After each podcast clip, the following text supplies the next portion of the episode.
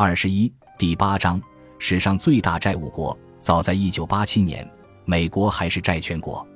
一九四五年，经过第二次世界大战洗礼后，这个国家已是世界上最大外国债权人。仅仅历经三代人，我们就成了全球最大债务国。没人能将我们从破产中拯救出来。从第二次世界大战中走出的美国，不仅背负了要偿还的巨额债务，也获得数量惊人的资本原始积累。美国人无法在战争和大萧条时期花的钱，在那时期被迫存的钱，以及十五年来一直被抑制的需求和建设。佩姬和我卖掉房子时，我备受卖方懊悔的煎熬。我知道我再也不会在这么美妙的房子里生活了。很少有人喜欢这种感觉。我不停地想，我把乐乐的继承权给卖了，是在他的名分下卖的，他永远也不会住在这座房子里了。我在卖房协议中加了一条：如果买家决定卖掉这房子，我有优先购买权，有机会买回来，远比把它放在市场上的痛苦要小得多。二零零七年，我对美国的房地产泡沫直言不讳。当年在纽约买房后，房地产业稳步增长了三十年，我坚信市场已见顶，于是做空了住宅建筑类股票，我做空了房利美。每周在电视上，我公开预测房地产将崩盘。你能闭嘴别谈房地产吗？佩姬说：“你每次接受媒体采访能别谈房地产泡沫吗？”我们正准备卖掉这所房子呢。我们在市场高点卖掉了房子。不久，危机来临。今天，如果房主给我打电话要卖掉这房子，价格一定低于当时他们买的价格。但现在我不可能再买这房子了，很简单，我无法想象再到纽约生活。我们每年至少到美国旅行一次，主要是看佩姬的父母和我九十岁高龄的母亲。在纽约，我们住酒店，并借此机会拜访纽约的朋友们。在这个世界上，纽约一直都是我喜欢的城市，现在它依然是我最喜欢的城市之一。但正如我爱纽约一样，我不能对此视而不见。如今，在亚洲生活了几年后，我可以告诉你，当你飞到纽约的机场时，就像飞到了第三世界国家的机场一样。然后，你打上第三世界国家的出租，在第三世界国家的高速上驰骋，甚至你住的五星级酒店都像是第三世界国家的五星级饭店。纽约的五星级酒店和亚洲的五星级酒店没法比，无论是基础设施还是交通都没法比。纽约已经风光不再，肯尼迪机场现在简直丢人现眼。你去上海、香港或者新加坡看看，那完全是一个不同的世界，一个充满活力的世界。毫无疑问，东方，特别是中国社会，在权力和荣耀不断崛起的过程中，势必会经历很多困境。当美国上升至权力中心时，也相继经历了重大挫折、持久内战。好几次经济萧条、侵犯人权、破坏法治、大屠杀以及政治腐败等，最终他仍得以幸存。十九世纪的美国，大多数人甚至不能投票选举，几乎没有什么人权。你甚至可以买卖国会议员。现在，你依然可以买卖国会议员，但在那时，国会议员还是很便宜的。那时，你买四五个国会议员的价钱，只够现在买一个的。一九零七年。整个旧制度崩溃了，美国成了二十世纪最成功的国家，因此中国也会有这些挫折，但发展轨迹依然清晰。很显然，亚洲是那么令人兴奋。走出家门，你会感觉自己已是这片快速发展的神奇土地上的一员。亚洲充满了悸动，那是一股美国不富有的活力。在纽约，我曾有过这种感觉，但现在不会再有了。不过，并非亚洲所有地方都有这种感觉，比如德里。但去类似香港这样的地方，无论是在餐厅里还是走在街上，你就会有那种难以置信的“我在这里”的感觉。可能在纽约你会数次有这种感觉，但不像你在亚洲，这种感觉无所不在。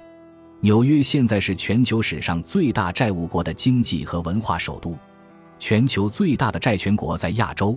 这就是资产的流向所在，这就是活力和能量所在地。中国大陆、日本、中国台湾地区、韩国、新加坡和中国香港，在我写作本书时，这些国家和地区的储蓄率与投资率很高。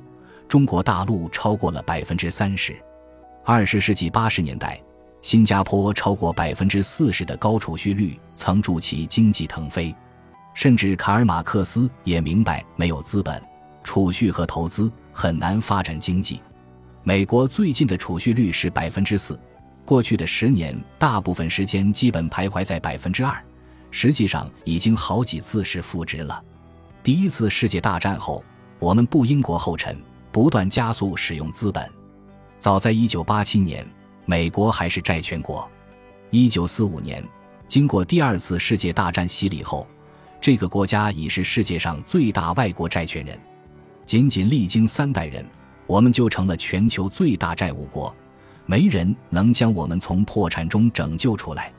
从第二次世界大战中走出的美国，不仅背负了要偿还的巨额债务，也获得数量惊人的资本原始积累。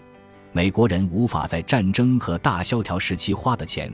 在那时期被迫存的钱，以及十五年来一直被抑制的需求和建设，战后美国的工业产能过剩正好解决了这个问题。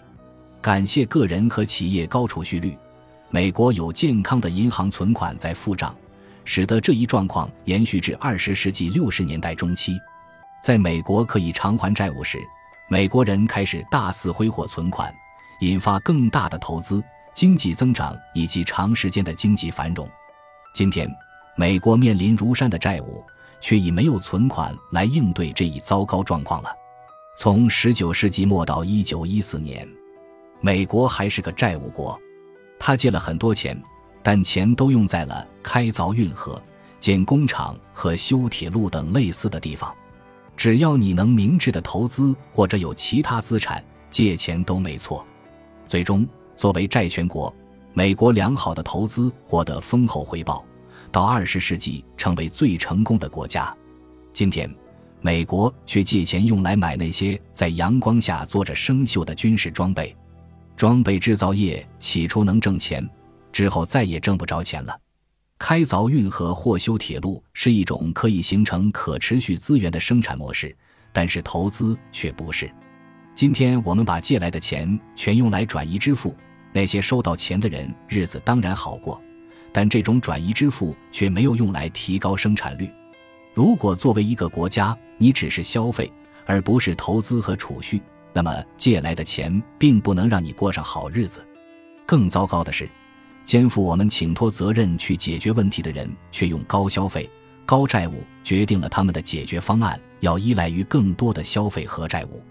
在二零零八年给你带来崩盘的那些人依然滔滔不绝，让你忍不住对我给予他们的批评产生反感。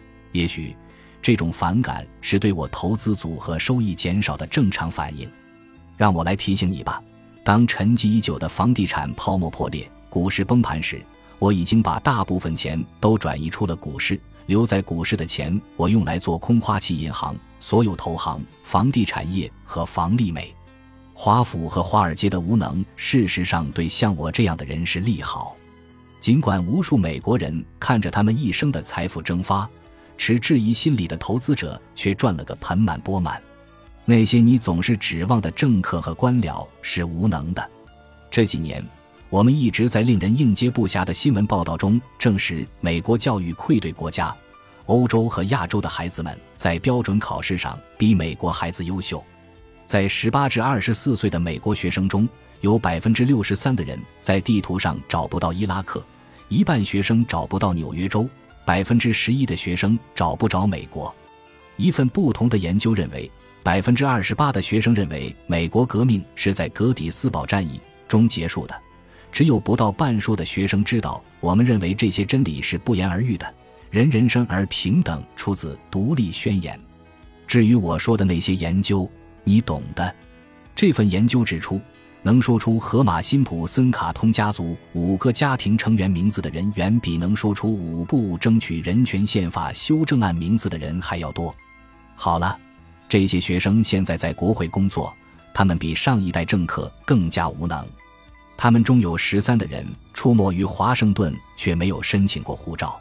第三世界国家的移民申请美国身份时所需要了解的历史、地理和文明知识，远比你选出的那些代表所掌握的多得多。他们对金融和经济学的理解依旧令人抓狂。我曾加入过一个金融人士团体，为艾奥瓦州共和党人、美国参议院财政委员会主席查尔斯·格拉斯利举行的晚宴。席间，有人向格拉斯利表示很担忧美元疲软，问他会怎么做。格拉斯利答：“美元既非委员会的业务，也不是委员会关注的事情。”桌上每个人都惊呆了，倒不是因为他不打算对美元做任何事情。而是因为他对金融市场知之甚少，他不仅没意识到美元正在经历什么，或者这意味着什么，也没有意识到这个国家货币的价值可能正好是他委员会的利益所在，或者维护美元正是他职责所在。他是立法会较老的成员，他所接触的美国教育系统要早于很多同事。现在。华府那帮将国家利益凌驾于生命之上的人，就像一群庞大且无能的乐队，其带头人就是指挥了乐队十九年的那个人。他并非选举产生，而是由官方任命。他就是美联储主席艾伦·格林斯潘，以大师自诩。有个愚昧的记者鲍勃·伍德沃德也以此相称，并在一本心仪的书中起了个同样的标题。格林斯潘不过是个平庸的华尔街经济学家。一直梦想着吃政府的皇粮，他在华盛顿晃悠了大概十五年，直到一九八七年，里根总统任命他为美国联邦储备委员会主席。他的无能之举终于获得了回报。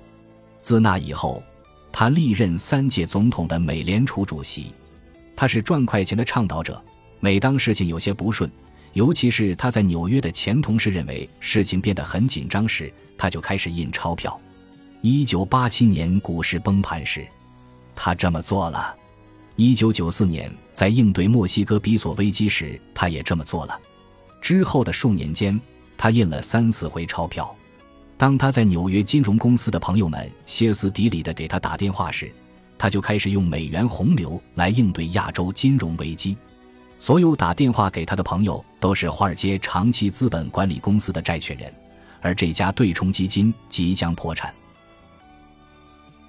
本集播放完毕，感谢您的收听，喜欢请订阅加关注，主页有更多精彩内容。